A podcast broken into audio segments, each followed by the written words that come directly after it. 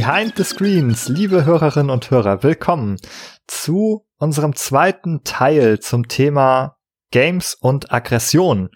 Und ich begrüße hier bei uns die Jessica. Hallo. Und den Nikolas. Hallöchen. Und unseren Gast Merten Neumann. Hallo. Hallo.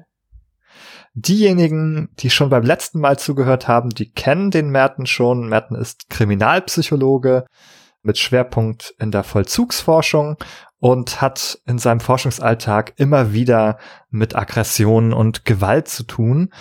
Und wer mehr über Merten erfahren möchte, den würde ich einfach mal verweisen auf die erste Folge, wo wir ihn ein bisschen ausführlicher vorstellen und er ein bisschen mehr erzählt. Aber heute wollen wir ja direkt das Thema fortsetzen, das wir letztes Mal begonnen haben. Es ist ein sehr großes Thema. Wir haben uns sehr behutsam rangetastet beim letzten Mal. Das Thema Aggression in Zusammenhang mit digitalen Spielen. Und es ging eigentlich das letzte Mal hauptsächlich um die Frage, wie kommt man eigentlich auf die Idee, dass Games etwas mit Aggression zu tun haben? Ja, da haben wir ja über viele verschiedene Dinge gesprochen. Der Merten hat uns einen ganzen Koffer voller Konzepte mitgebracht zu diesem großen Thema Aggression. Da muss man auch erstmal sagen, dass Aggression auch ein ziemlich komplexes Ding ist, das viel in der Forschung beforscht wurde und viel konzeptualisiert wurde. Wichtig ist da vor allem, dass mit Aggression in erster Linie eine Handlung gemeint ist und nicht nur ein Gedanke oder gar ein Gefühl. Und die Forschung hat unter anderem gefunden, dass es kurzfristige und langfristige Effekte gibt, die Dinge haben können auf Aggression und dass es eine Menge Modelle gibt, die alle in ein übergeordnetes Modell einfließen quasi. Das ist das sogenannte General Aggression Model. Genau. Und Dabei haben wir festgestellt, dass es eben insgesamt sehr viele verschiedene Ansätze gab, was es eben auch komplex gemacht hat. Und daraus resultiert natürlich auch ein großes, breites Forschungsfeld. Und es hat ja auch jede Menge Anreize gegeben, kann man sagen, das zu erforschen. Auch hier in Deutschland beispielsweise hat es die Killerspieldebatte gegeben. Das ist etwas, glaube ich, das heute ein bisschen im Hintergrund über uns schweben wird. Jetzt muss ich gerade noch mal einen kurzen Rückgriff machen, weil du so schön gesagt hast, Jessica, dass der Merten einen Koffer mitgebracht hat, einen Koffer voller Konzepte. Also ich habe ja schon mal erzählt, dass ich von einem Koffer voller Spiele geträumt habe. Vielleicht werde ich nach diesen wunderbaren Folgen über Aggression auch von einem Koffer voller Konzepte irgendwann träumen. Genau. Merten, es ist schön, dass du wieder dabei bist, dass du dich bereit erklärt hast, gleich zwei Folgen hintereinander dabei zu sein. Und wir sind sehr dankbar, dass wir dich dabei haben. Und heute geht es ein bisschen um die Frage, wie hat man jetzt eigentlich geforscht zum Thema Aggression?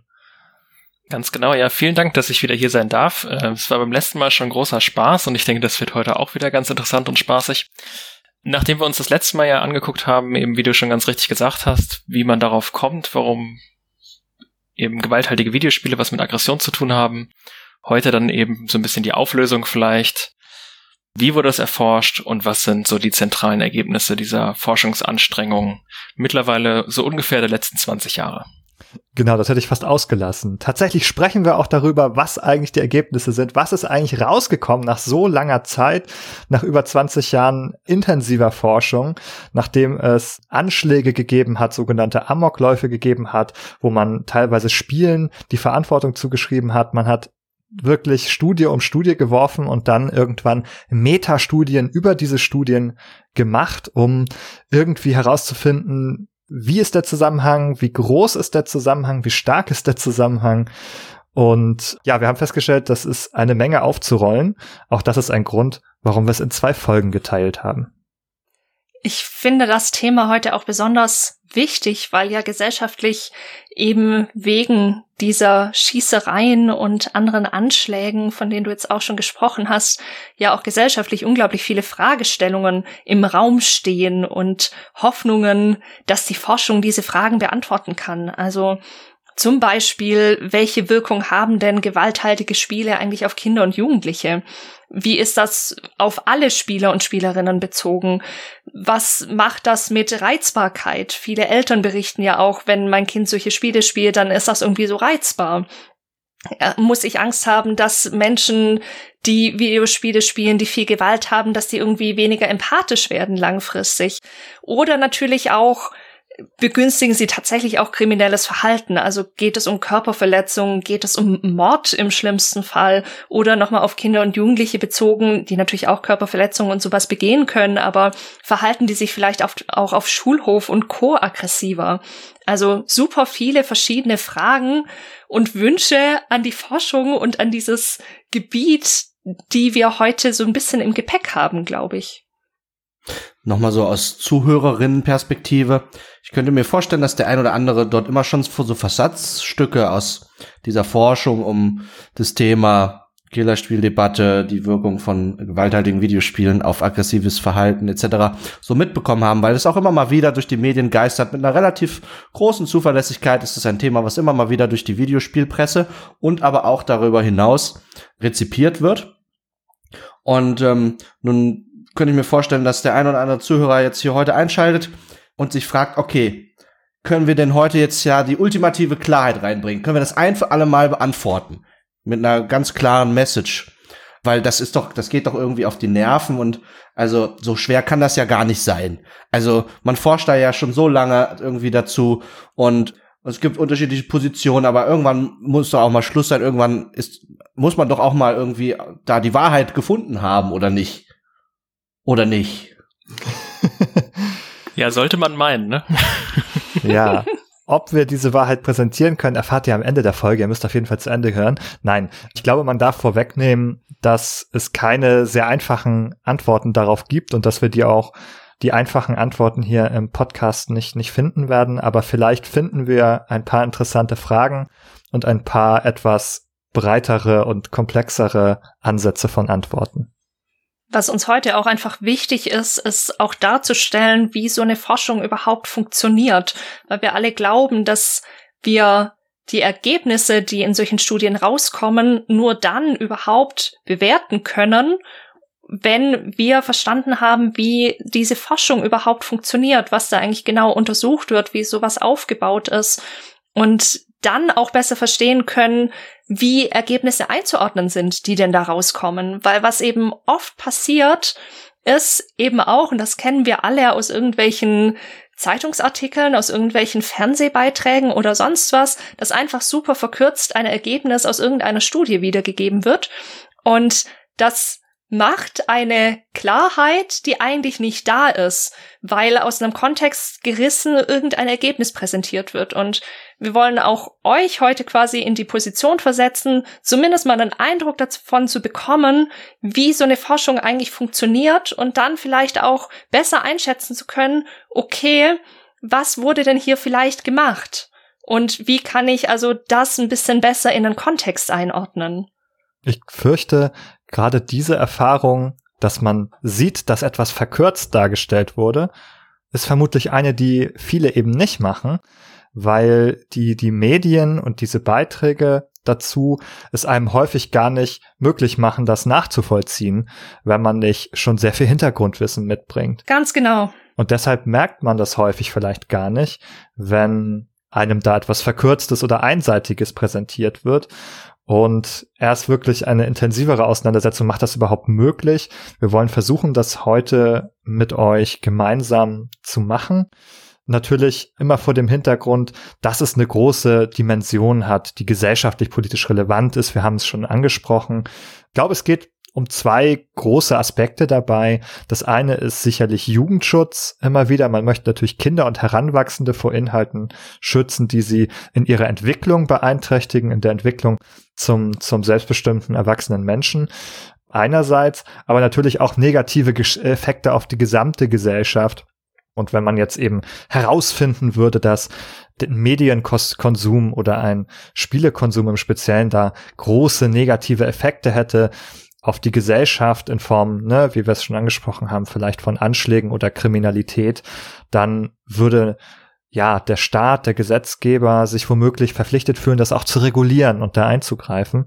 Und das sind alles Fragen, die dabei im Hintergrund stehen. Jetzt ist es ja so, dass das nicht nur, aber auch in Deutschland erforscht wurde. Merten, was würdest du da eigentlich sagen? Kann man sagen, dass eigentlich besonders viel Forschung aus Deutschland kommt?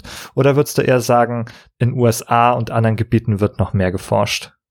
Also hauptsächlich kommen diese Studien schon aus den USA. Hm, in der gesamten Forschungslandschaft über dieses Thema, also über den Zusammenhang zwischen gewalthaltigen Videospielen und Aggressionen, kann man aber schon sagen, dass auch einige Studien aus Deutschland kommen. Also es gibt einige mh, mittlerweile jetzt vielleicht nicht mehr so aktive Forschungsgruppen, aber in der Gesamtschau der Literatur gab es immer mal wieder Forschungsgruppen in Deutschland, die auch substanzielle Beiträge geleistet haben. Ja. Mhm. Also werden wir uns heute wahrscheinlich schon hauptsächlich mit großen Studien aus den USA wahrscheinlich beschäftigen, ist das richtig? Ja, genau. Also gerade die Übersichtsstudien, die, die am meisten zitiert werden, das sind eigentlich alles Publikationen aus den USA. Mhm. Wollen wir da schon mal Namen nennen eigentlich von den großen Beteiligten hier? Denn diejenigen, die in diesen Forschungsthemen drinstecken, werden die vielleicht kennen. Ja, können wir gerne machen. Also die Debatte auf so einer Metaebene wird hauptsächlich geführt eben von so zwei Gruppen. Einerseits um den Herrn Ferguson, der eben ganz generell der Meinung ist, es gibt im Prinzip keinen nennenswerten Zusammenhang zwischen diesem Videospielkonsum und Aggression. Und auf der anderen Seite steht der Herr Anderson und seine Kollegen, die eben durchaus der Meinung sind, dass es einen stabilen und deutlichen Zusammenhang gibt zwischen ja, gewalttätigem Videospielkonsum und aggressivem Verhalten. Ja, und, und wer hat jetzt recht? Ja, das ist die Frage, die wir uns heute angucken wollen. Aber Spoiler-Alarm, beide haben ein bisschen recht. die Wahrheit muss aufgeteilt werden zwischen den Parteien, wie es aussieht, was das genau bedeutet und wie sie jeweils ein bisschen ihr Scheibchen vom Recht haben, sich abschneiden dürfen. Das erfahren wir im Laufe der Zeit. Vielleicht gehen wir sozusagen noch mal einen Schritt zurück und fragen uns noch einmal, was sind eigentlich die genauen Fragestellungen, die sich diese beiden Parteien, nenne ich es jetzt mal, der Anderson und seine Kollegen, der Ferguson und seine Kollegen, und das sind nur die prominentesten, natürlich gibt es viel mehr, aber was sind die Fragen, die sich die eigentlich genau stellen? Ja, also du hast ja eingangs schon ganz richtig gesagt, dass ein Katalysator für diese ganze Debatte im Prinzip die diese School-Shootings waren oder Amokläufe. Und im Hintergrund steht halt immer diese Frage, steht dieser gewalthaltige Medienkonsum, in diesem Fall Videospielkonsum, eben in Zusammenhang mit diesen schweren Gewalthandlungen oder eben allgemein mit aggressivem Verhalten. Wie wir aber in der letzten Folge ja gelernt haben, können wir quasi theoretisch so ein bisschen davon ausgehen, dass dieses aggressive Verhalten zum Teil Folge ist von so ein paar Sachen, die so dazwischen stehen, nämlich sowas wie aggressive Kognition, also so aggressive Gedankenmuster sozusagen, aber eben auch irgendwelche emotionalen Zustände oder auch Arousal, also so eine Art Anspannung deswegen versuchen sich diese verschiedenen Forschergruppen eben auch anzuschauen, inwieweit jetzt der Medienkonsum sich nicht direkt auf aggressives Verhalten auswirkt, sondern möglicherweise auch auf diese zwischengeschalteten Faktoren. Also eben führt es oder können wir tatsächlich messen, dass sich eben der gewalthaltige Videospielkonsum irgendwie auf aggressive Kognition auswirkt oder eben auf ähm, irgendwelche emotionalen Zustände oder auf Anspannung. Also es gibt eine Vielzahl von Forschungsfragen, die eigentlich da eine Rolle spielen. Meiner Meinung nach ist aber eigentlich das, was eben am gesellschaftlich relevantesten ist, eigentlich immer die Frage zu dem über den Zusammenhang zwischen diesem Medienkonsum und den tatsächlichen aggressiven Verhaltensweisen im Alltag, sage ich mal. Mhm. Jetzt muss man ja noch mal dazu sagen, die Frage, die man sich eigentlich stellt, kann man natürlich nicht untersuchen. Es stand ja die Frage im Raum, führen halt irgendwie ein Medienkonsum oder ein Spielkonsum zu eine, einem School-Shooting zum Beispiel oder einem anderen, äh, einem anderen Anschlag. Und das kann man natürlich nicht erforschen, einfach so, erstmal, weil es eben sehr komplex ist und weil es natürlich auch ein, einfach moralische äh, Gebiete sind, die man nicht einfach manipulieren kann. Man kann also nicht sagen, na gucken wir dann mal, ob wir jemanden dazu bekommen, eine Straftat zu begehen. Das geht natürlich nicht. Und deswegen muss man, ja, sich natürlich ein bisschen zurückfallen lassen auf andere Fragestellungen. Genau, und glücklicherweise sind ja eben diese besonders starken Gewaltexzesse wie eben diese School-Shootings ja eben relativ selten, aber das macht eben die Erforschung ziemlich schwierig. Der Fokus liegt deswegen eben, und da können wir vielleicht einen kleinen Rückgriff machen auf die letzte Folge, eben auf aggressiven Verhalten im Allgemeinen in der Regel, also auf Verhalten, das darauf abzielt, einer anderen Person zu schädigen, intentional. Mhm. Das heißt, wir sind schon zumindest sehr nah dran. Wir versuchen die Sachen, die weiter weg sind, wie nur Gedanken und Gefühlsebenen, da lenken wir den Fokus etwas weg. Das sind vielleicht wichtige und relevante Vorstufen, aber wir wollen möglichst nah an die Verhaltensweisen ran, die wir tatsächlich unter Aggression verstehen. Genau, diese Zwischenschritte sind natürlich aus theoretischer Perspektive relevant. Wenn man sich eben wieder an diese theoretischen Überlegungen, die wir letztes Mal besprochen haben, zurückerinnert, dann geht es eben darum, welche von diesen spezifischen Annahmen der Wirkmechanismen gelten jetzt und dafür muss man natürlich diese Zwischenschritte auch einzeln untersuchen. Aber für uns jetzt eben meiner Meinung nach am relevantesten ist das aggressive Verhalten. Genau, das heißt, wir lassen diese Zwischenschritte jetzt im Augenblick einmal aus und fokussieren sozusagen auf den Forschungszweig, der sich besonders mit den Verhaltensweisen befasst hat. Ich glaube, das ist ein guter Punkt, um erstmal auch sich zu fragen, wie eigentlich diese Studien funktionieren oder was für Arten von Untersuchungen es überhaupt gibt. Wir sind jetzt ja richtig tief in der Forschungspraxis drin. Das ist ein akademisches Feld. Das ist etwas, was sehr, sehr weit weg vom, vom Alltag ist von uns allen, besonders von den Hörerinnen und Hörern, die wahrscheinlich nicht in akademischen Forschungsgebieten der Psychologie unbedingt stecken. Ich glaube, da ist es einfach wichtig, dass wir nochmal erzählen, wie das eigentlich funktioniert. Ja, an der Stelle ist es vielleicht klug, uns erstmal anzuschauen, was für Studienarten es eigentlich gibt, also auf was für Weisen man überhaupt untersuchen kann, wie Videospiele mit aggressivem Inhalt wirken können. Und da gibt es verschiedene Herangehensweisen. Die, die gerade in der Psychologie natürlich immer am allergefragtesten ist, sind die Experimente, weil man bei Experimenten am besten die Variablen kontrollieren kann. Also das bedeutet, ich habe quasi ein abgeschlossenes Setting, da kann ich Menschen reinsetzen. Im besten Fall mache ich das so, dass es eine Kontrollgruppe gibt und eine Experimentalgruppe zum Beispiel. Und die sind wenn es gut läuft, eben in allen Aspekten möglichst ähnlich. Und die Experimentalgruppe, jetzt zum Beispiel auf diese Videospiele bezogen, die bekommen zum Beispiel ein Violent Video Game, also ein Spiel, in dem in irgendeiner Form Gewalt vorkommt und ausgeübt wird, die kriegen das vorgesetzt und die Kontrollgruppe bekommt ein anderes Spiel vorgesetzt, in dem eben keine Gewalt vorkommt können wir uns gleich nochmal genauer anschauen, worauf man da so alles achten muss potenziell. Aber im Großen und Ganzen versucht man eben durch so eine Experimentstudie möglichst viele Faktoren zu kontrollieren. Also wir erforschen einen sehr kurzen Zeitraum. Die Menschen spielen zum Beispiel eine halbe Stunde oder sowas. Und wir wissen, die machen so lange nichts anderes, die gehen nirgendwo anders hin. Wir kontrollieren, was die sehen und was sie tun. Und da hofft man eben, möglichst, möglichst gut diesen Effekt, den Videospiele zum Beispiel in dem Fall eben haben, herauszukristallisieren, weil im Gegensatz zu Studien, wenn ich einfach nur irgendwelche Fragebögen an irgendwelche Menschen schicke, kann ich ja nie kontrollieren, ob die sich in irgendeiner Weise ähnlich sind, was die gerade davor gemacht haben, was sie danach tun, was sie währenddessen tun. Und diese Experimente zielen eben darauf ab, möglichst viel zu kontrollieren. Nun ist es ja so, dass ähm, Experimente in der psychologischen Forschung sich immer wieder einem bestimmten Kritikpunkt ausgesetzt sehen. Nämlich, dass, mh, hm, wie du das sagst, man nimmt so Leute und teilt den Gruppen ein und vielleicht lädt man die sich zu sich ins Institut, ins Labor ein und hat halt diese schön kontrollierten Bedingungen, wie du sagst, die auch das Kontrollbedürfnis des Forschers nun erfüllen, befriedigen. Der Vorwurf lautet, dass es naja, gewissermaßen auch eine künstliche Situation ist, nicht wahr?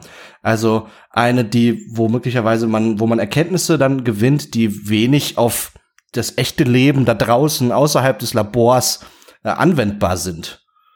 Genau, also bei den Experimenten haben wir auf der einen Seite eben den Vorteil, dass wenn wir es gut machen, dass wir eben relativ klar davon ausgehen können, ist, dass das, was wir hier jetzt eben gerade untersuchen, also der Effekt von diesem Medienkonsum auf wie auch immer wir dann Aggression messen, dass das eben tatsächlich der Wirkzusammenhang ist, den wir uns auch angucken. Der große Nachteil ist, dass wir oft diese Ergebnisse dann nicht auf den Alltagskontext ohne weiteres übertragen können. Und gerade bei Aggression kann man sich das, glaube ich, ganz gut vorstellen, weil wenn wir das irgendwie in Alltagsnähe erfassen wollen würden, Aggression im Experiment, dann müssten wir ja die Leute irgendwie beobachten, ob die nach dem Videospielkonsum jetzt jemandem anderen eins aufs Maul hauen oder so. Und das, wie Benny vorhin ganz richtig gesagt hat, geht auch aus ethischen Gründen nicht so richtig. Deswegen muss man sich da so ein bisschen Abhilfe schaffen und die sind eben, diese Abhilfen, die man dann nutzt, um Aggression zu messen, die sind eben nicht immer ganz optimal, sagen wir mal so. Mhm. Genau, aus ethischen Gründen kann man nicht auf solche extremeren Ausschreitungen warten oder die versuchen zu provozieren. Was stattdessen da genutzt wird, darauf kommen wir noch zu sprechen. Ich glaube, das schieben wir noch ein bisschen zurück, weil wir noch gar nicht über die verschiedenen Arten gesprochen haben, die es noch gibt, auf die man Forschung betreiben kann. Vielleicht noch ein letztes Wort zum Experiment, warum man sich so viel Mühe macht, diese, diese künstlichen Laborbedingungen herzustellen, die zwar künstlich sind, aber Gleichzeitig versucht man eben die Störeinflüsse, die man nicht haben möchte, also alle anderen Faktoren, die vielleicht eine Rolle äh, spielen, die versucht man so ein bisschen wie Dreck von der Linse zu putzen und zu sagen, wir wollen jetzt aber das Sonnenlicht hier nur durch die saubere gereinigte Linse leiten und wir wollen äh, nur herausfinden sozusagen, was die Linse leistet, wenn sie sozusagen ganz äh, schmutzbefreit ist und nicht ihr messen, was passiert, wenn da jetzt ein Film drüber liegt oder ein großer ein großer Farbklecks drauf ist. Und wir wollen halt nicht, dass vielleicht jemand einen schlechten äh, Tag hatte oder etwas anderes konsumiert hat, sei es ein, ein anderes Medium oder vielleicht auch äh, Substanzen zum Beispiel, die dann dafür verantwortlich sein könnten für, für die Aggression, die die Person zeigt. Das wollen wir alles nicht haben. Deswegen versuchen wir das fein säuberlich wegzutrennen. Genau, wenn wir näher ans, ans Leben und an den Alltag gehen, was gibt's da für Möglichkeiten, Studien durchzuführen? Es gibt dann noch die Möglichkeit, sogenannte Korrelationsstudien oder auf Englisch wird es oft Cross-Sectional Studies genannt, durchzuführen. Da ist jetzt eben so, dass man sich meistens auf Fragebogenerhebung beruft. Also ich schicke zum Beispiel an eine relativ große Anzahl an Personen irgendwelche Fragebögen raus und erhebe im Prinzip über im besten Fall irgendwelche standardisierten Fragebatterien einerseits die Konsumdauer beispielsweise pro Woche von Videospielen oder gewalttätigen Videospielen und auf der anderen Seite dann stelle ich auch irgendwelche Fragen zu aggressivem Verhalten und versuche das dann beides irgendwie zusammenzubringen. Das Problem dabei ist natürlich jetzt so ein bisschen, dass wir eben beides gleichzeitig erfassen. Also es ist eins einer vielen Probleme. Und dadurch natürlich nicht so direkt sagen können, was bedingt jetzt das andere. Also mm, ein großer Vorwurf bei solchen Studien ist beispielsweise, dass man dann eben nicht davon, dass man nicht unbedingt sagen kann, dass eben dieser Medienkonsum dazu führt, dass die Leute aggressiv werden, sondern wenn die einfach in einem Fragebogen eben beides ausfüllen und man sieht, es ist beides hoch zusammen meistens, dann kann es natürlich auch so sein, dass einfach die Leute, die von Natur aus irgendwie aggressiver sind, sich einfach eher diesen gewalthaltigen Medien zugewandt fühlen. Vorteil ist aber natürlich, wir können mit solchen Fragebogenstudien relativ einfach eine große Anzahl an Personen abfragen und wir kommen eben raus aus diesem Problem der sehr artifiziellen Laborbedingungen. Also um das nochmal festzuhalten, das heißt, es gibt also zu diesem Verhältnis zwischen dem Konsum von gewalthaltigen Videospielen und aggressivem Verhalten gibt es so eine Art Vorstellung davon, dass das eine auf das andere wirkt und dass beide Richtungen grundsätzlich möglich wären, sich vorzustellen. Also, dass man durch die Videospiele kausal verursacht zu aggressiveren Verhalten neigt oder dass genau das Gegenteil auch der Fall sein könnte, dass es eine kausale, eine gerichtete Wirkung gibt von einer aggressiven Neigung, die ich habe, aggressiven Verhalten, was ich im Alltag vielleicht häufig zeige, und meiner, meiner Faszination für gewalttätige Videospiele und dann auch einem erhöhten Konsum.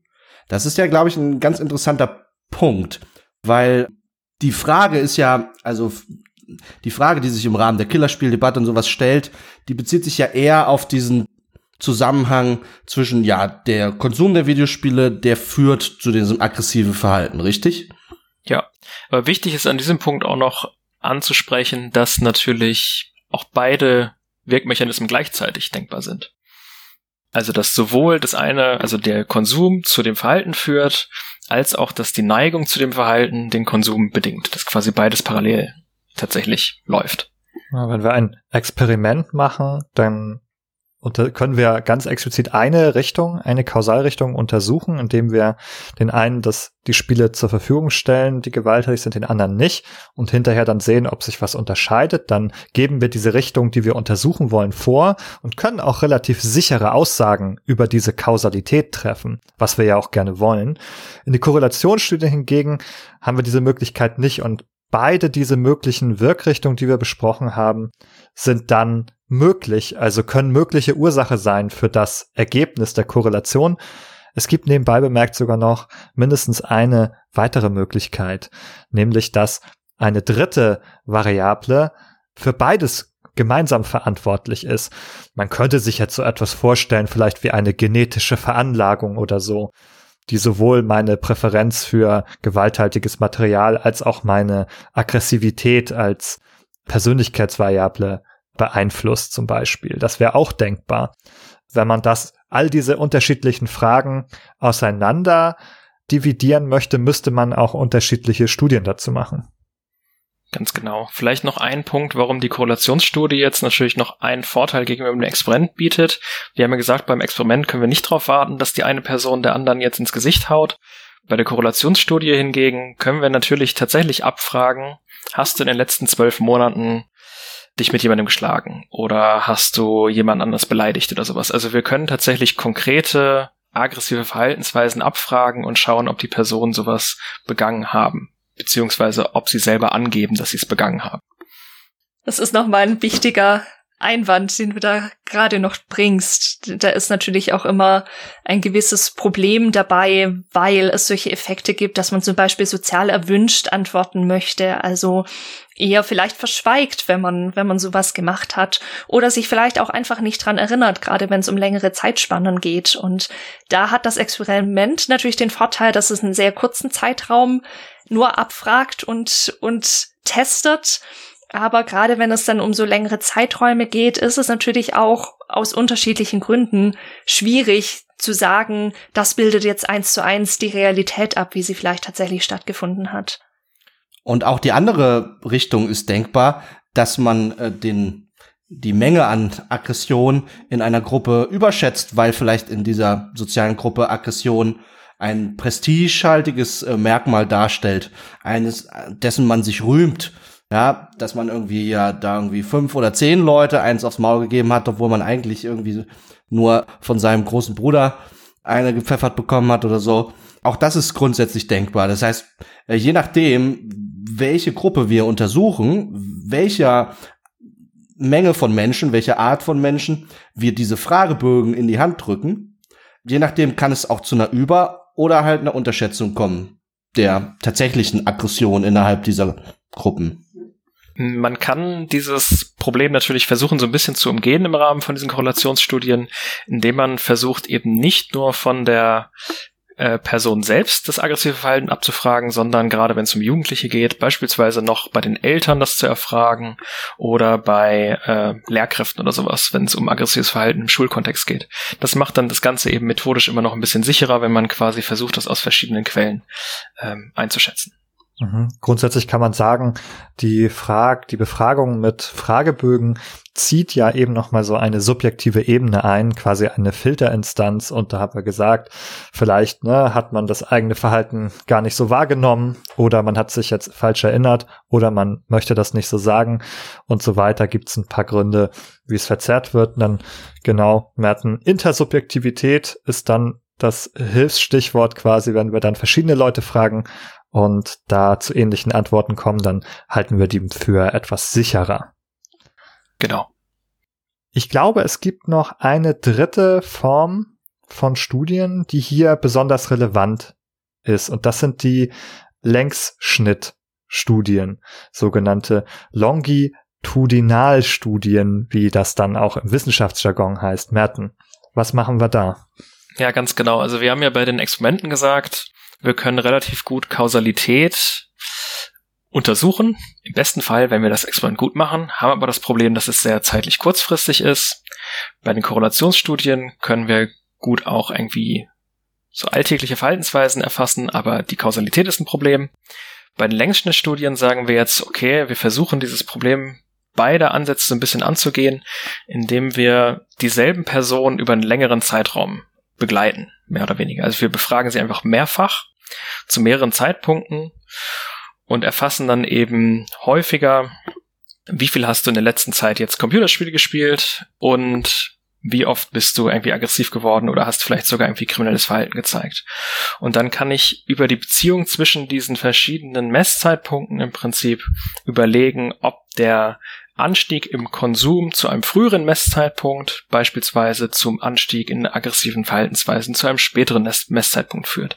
Das bedeutet, ich kann also diese Kausalität abschätzen, indem ich mir eben die zeitliche Reihenfolge der Messung zunutze mache. Genau, also so ähnlich wie im Experiment, dass man sozusagen etwas Vorangegangenes in Verbindung bringt, sozusagen mit einem darauffolgenden Verhalten. Nur, dass man es hier nicht manipuliert, sondern die Schwankungen, die man über die Zeit vorfindet, äh, berücksichtigt dafür. Genau, im Prinzip ist es eben in den meisten Fällen ähnlich wie bei den Korrelationsstudien. Also ich mache das eben über eine Fragebogenerhebung oder ich lasse eben die Leute zu mir kommen und führe da irgendwie ein Interview durch oder sowas. Das mache ich jetzt aber eben nicht nur einmal, sondern mehrfach. Und diese Längsschnittstudien, die können eben je nachdem, was für ein Forschungsfeld es geht, eben die Person bis zu, keine Ahnung, 10 Jahre, 15 Jahre oder sowas begleiten. Es ist relativ selten. Meistens sind es irgendwie fünf, sechs Messzeitpunkte, manchmal sogar nur drei. Zum Beispiel irgendwie jeden Monat oder so. Genau, jetzt gibt's aber auch da natürlich ein paar Probleme. Also man kann jetzt nicht sagen, das ist das super Format, das alle Probleme löst, die wir mit anderen Studiendesigns haben. Denn das fällt vielleicht schon direkt auf, das ist sehr, sehr aufwendig erstmal. Man muss das über sehr lange Zeit machen. Man muss immer wieder Leute befragen. Und was dabei auch passieren kann, ist, in der Forschung nennt man es Mortalität, die Sterblichkeit.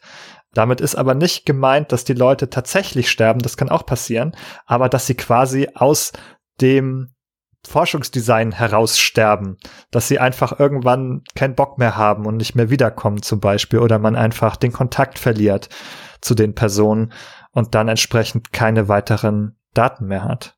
Genau, es gibt noch so ein paar andere Probleme. Einerseits haben wir natürlich ganz ähnliche Einschränkungen wie auch bei den Korrelationsstudien, nämlich dass wir zu den jeweiligen Messzeitpunkten viele Störvariablen oder Störfaktoren einfach nicht so gut kontrollieren können wie im Experiment.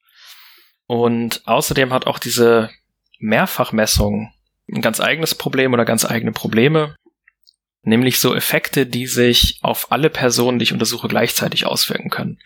Ist jetzt ein sehr konstruiertes Beispiel, aber man könnte eben sich vorstellen, dass auf einmal irgendwie während meiner Untersuchung eine neue krasse Serie, so ein toller Cartoon irgendwie kommt und da ist Gewalt einfach das geilste überhaupt und es hat jetzt nichts mit dem Videospielkonsum zu tun, sondern dass einfach alle Kinder diese Serie auf einmal die ganze Zeit gucken. Aber davon kriegen wir nichts mit, weil wir das in unserer Untersuchung nicht abfragen. Und bei denen geht auf einmal irgendwie die äh, Aggressivität nach oben.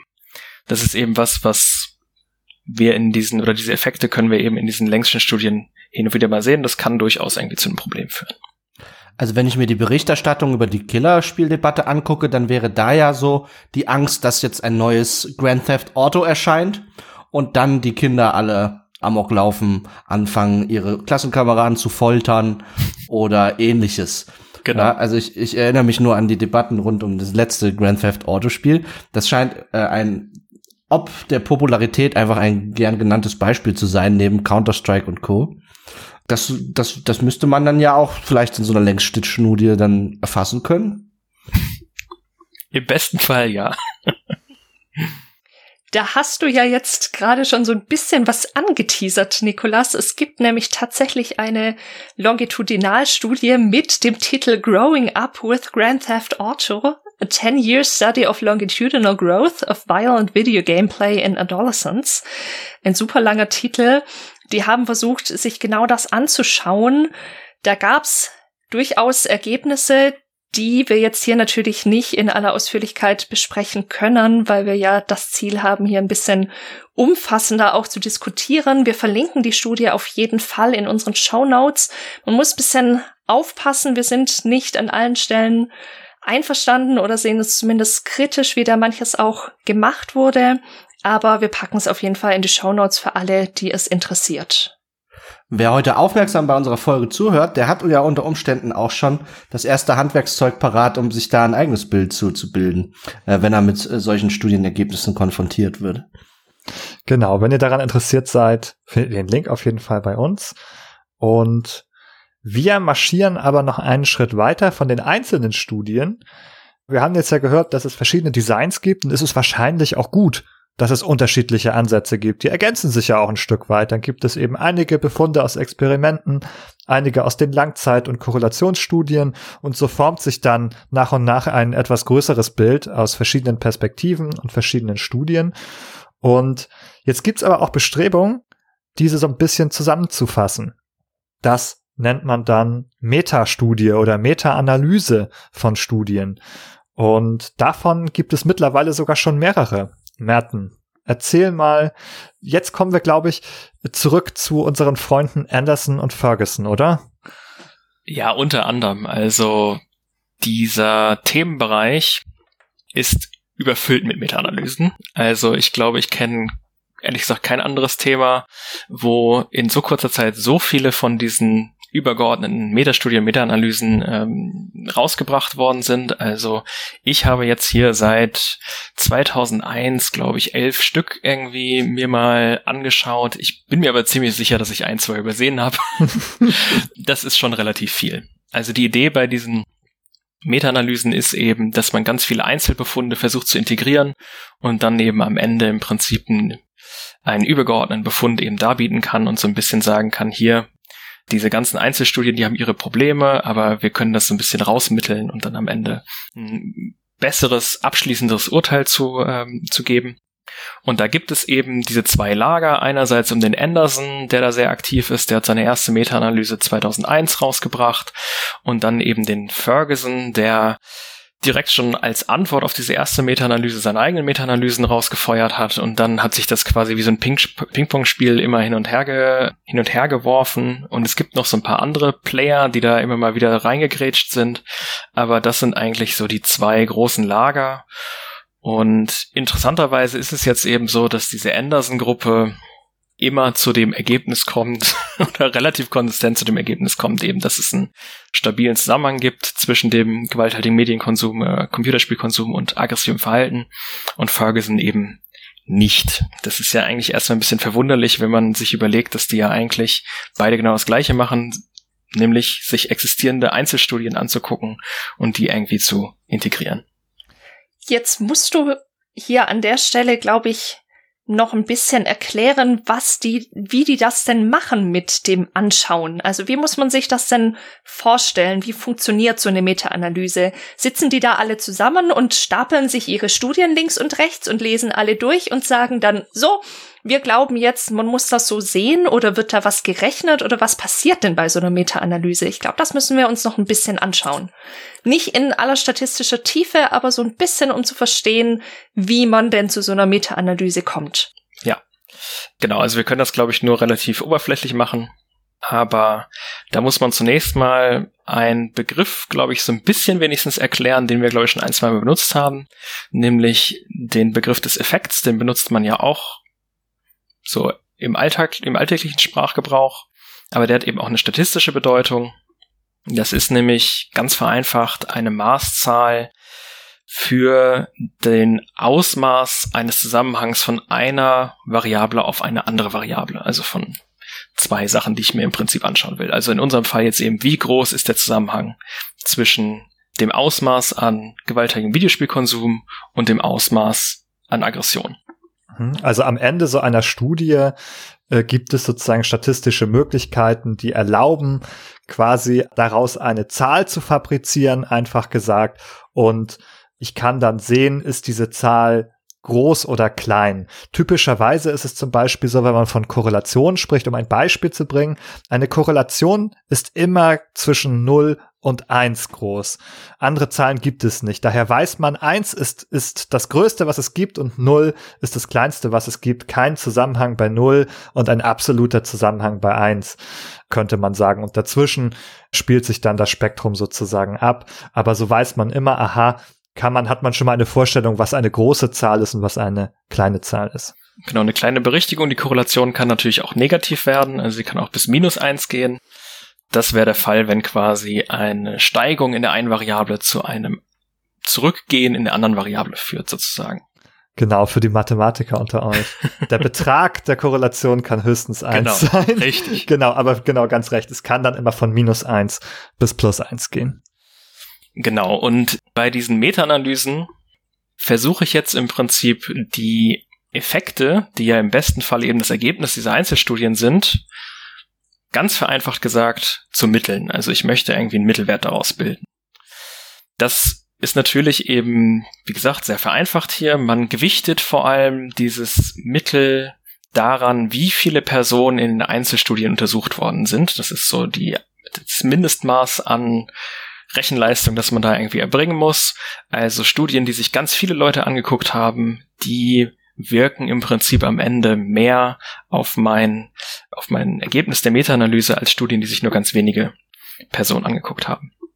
Und das Tolle bei diesen Meta-Analysen ist dann zudem noch, dass ich mir so ein paar Sachen angucken kann, die möglicherweise auch einen Einfluss auf die Einzelstudienergebnisse haben. Sowas wie gibt es beispielsweise einen Einfluss der Studienqualität oder des Publikationsjahrs. Also ist es auf einmal so, dass wir vielleicht durch neue statistische Verfahren oder sowas in den letzten Jahren andere Ergebnisse bekommen als vor 20 Jahren oder irgendwie sowas. Das kann man alles bei diesen Metastudien ganz schön untersuchen. Also die Idee dahinter ist doch, um das jetzt nochmal so zusammenzufassen, so aus naiver Perspektive, dass wir viele Forscher haben überall auf der Welt und die kochen alle ihr eigenes Süppchen und jeder von denen hat natürlich auch nur eine begrenzte, die Erkenntnisse dieser einzelnen Forscher haben eine begrenzte Aussagekraft. Und die Idee der Meta-Analyse wäre dann also, die alle an einen gedachten Tisch zu holen und zu gucken, wie die Suppe schmeckt, wenn man alle diese Süppchen zusammenschmeißt und dann schaut, also ja, das Gleichnis hängt ein bisschen. Ich sehe das ein, wie die, wie die. ja, vielleicht gar nicht so sehr. Vielleicht gar nicht so sehr. Wie die Mischsuppe dann schmeckt. Lass es mich, lass es mich kurz retten. Man kann ja sagen, der eine macht solche Fehler, der andere macht solche Fehler. Zum Beispiel der eine, der übersalzt immer so sehr in der Suppe, der andere kocht sie zu wässrig. Und wenn man es dann zusammenschmeißt, dann gleichen sich diese Fehler, die die unterschiedlichen Köche machen, ein bisschen aus. Wunderschön. Jetzt ist die Sache ja nur die bei diesen Meta-Analysen und das wird vielleicht später auch nochmal interessant werden, wenn wir uns bestimmte Sachen genauer anschauen, dass die Köche ja auswählen, welche Suppen sie denn in ihren Gesamtsuppentopf werfen wollen. Und die Idee ist, dass man natürlich davor Kriterien festlegt, sagt, okay, wir machen so eine Literaturanalyse, wir suchen nach mit bestimmten Stichwörtern nach Studien, dann werden uns so und so viele ausgespuckt, wir haben dann 100 oder 150 oder sowas haben wir zur Auswahl. Und wir müssen jetzt uns überlegen, welche Studien wir gut genug finden, dass die Eingang in unseren Suppentopf finden. Aber was denn jetzt eine gut genuge Suppe ist, um zu diesem Bild zurückzukommen, ob da Karotten drin sein müssen, ganz dringend, oder nur ein bestimmter Salzgehalt, oder ob die Suppe eine bestimmte Zeit lang gekocht haben muss oder nicht, das, das sind unterschiedliche Maße die da angesetzt werden und die die unterschiedlichen Gruppen manchmal auch unterschiedlich bewerten. Und dann kann es sein, dass eine Meta-Analyse, die die gleiche die die gleiche Studienlage nimmt, zu unterschiedlichen Ergebnissen kommt, weil in die eine Meta-Analyse Studien eingeflossen sind, die in die andere nicht eingeflossen sind, weil die Gruppe aus irgendwelchen Gründen fand, dass die Studie nicht gut genug ist. Also natürlich geht's nicht darum, das versucht man eben zu vermeiden, dass da persönliche Interessen eine Rolle spielen, dass Menschen sagen, so, so, wir wollen aber feststellen, dass hier ein ganz starker Zusammenhang da ist, also sortieren wir mal alles aus, wo sich keine Zusammenhänge finden. So soll es natürlich nicht laufen, sondern die Idee ist, es müssen Kriterien angelegt werden, die für die Qualität der Studie sprechen. Mhm. Und da gibt's keine absolute Einigkeit. Man kann fast sagen, es verlagert sich die Streitfrage fast auf einen nächsten Punkt, nämlich auf denjenigen, welche Dinge sollen dann auf dieser Liste stehen? Was sind denn unsere Forderungen, was wir als Qualitätsmerkmal da erachten oder nicht? Wir können ja mal ein bisschen vorgreifen. Es gibt dann unterschiedliche Arten, wie man aggressives Verhalten misst und dann gibt es eine, die sagen, na ja, wir finden Chili-Soßen ist ein gutes, ein gutes Maß für, für äh, aggressiven Verhalten und die anderen sagen, nee, nee, also Chili-Soßen explizit nicht. Überall, wo Chili-Soße in der Suppe ist und äh, es geht wirklich um Chili-Soße, ich sag gleich, äh, oder wir können das gleich nochmal erklären. Aber überall, wo Chili-Soße in der Suppe ist, das geht nicht. Das schütten wir hier nicht rein, das finden wir nicht gut. Und den anderen ist es wieder egal, die finden Chili-Soße super. Und äh, schon hat man da die nächste Streitfrage. Also ich finde so einen kleinen Klecks Chili-Soße in meiner Suppe schon ganz geil, auch zwischendurch mal so. Ja. Also bevor wir vielleicht das explizite Chili-Soßen-Beispiel uns anschauen, können wir ja noch mal ein bisschen allgemeiner darüber reden, worum es dabei geht, nämlich eben um die Möglichkeit der Erfassung von Aggression im Experiment. Wir haben das ja vorhin schon mal kurz angesprochen, dass das da immer so ein bisschen Problem ist, weil ich eben nicht genau mir angucken kann, ob jetzt jemand mit anders schlägt oder sowas, sondern ich muss das möglicherweise irgendwie hintenrum machen. Warte mal kurz, Merten. Äh, bevor wir da jetzt hingehen, wir haben über diese, wir haben gerade diese Liste von den 13 Metastudien hier gesprochen. Wollen wir nur einmal kurz sagen, in welcher Größenordnung sich dann diese Befunde überhaupt bewegen?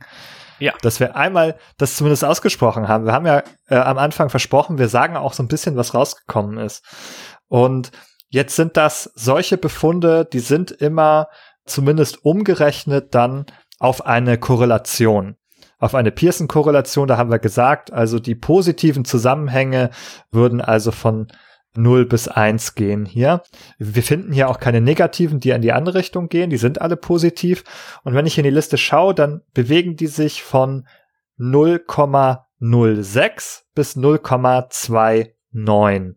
Also in diesem Bereich eher noch im unteren, etwas kleineren Bereich. Ganz genau. Also es sind hier elf Meta-Analysen, die wir uns angeguckt haben. Bei zwei davon, die haben wir eben zwei verschiedene Maßzahlen, eine, also für verschiedene Arten von Studien im Prinzip berichtet. Und wie du ganz richtig gesagt hast, das bewegt sich alles so im Bereich von 0,06 bis irgendwie 0,3. Tatsächlich die meisten, die pendeln sich so bei 0,15 ungefähr ein. Das ist ja jetzt alles schön und gut so von den Zahlen her, aber jetzt red doch mal Tacheles. Was heißt denn das jetzt? ja, das ist schwierig. Das ist nämlich ein auch ein großer Streitpunkt. Also wir werden uns ja eben gleich nochmal ein bisschen angucken, woher diese verschiedenen Effekte überhaupt kommen. Aber die Unterschiede zwischen den Effekten sind jetzt eigentlich gar nicht so groß. Sie werden eben nur anders interpretiert. Also die eine Gruppe sagt jetzt im Prinzip ein Effekt von 0,15. Das ist schon ein ziemlich krasser Zusammenhang.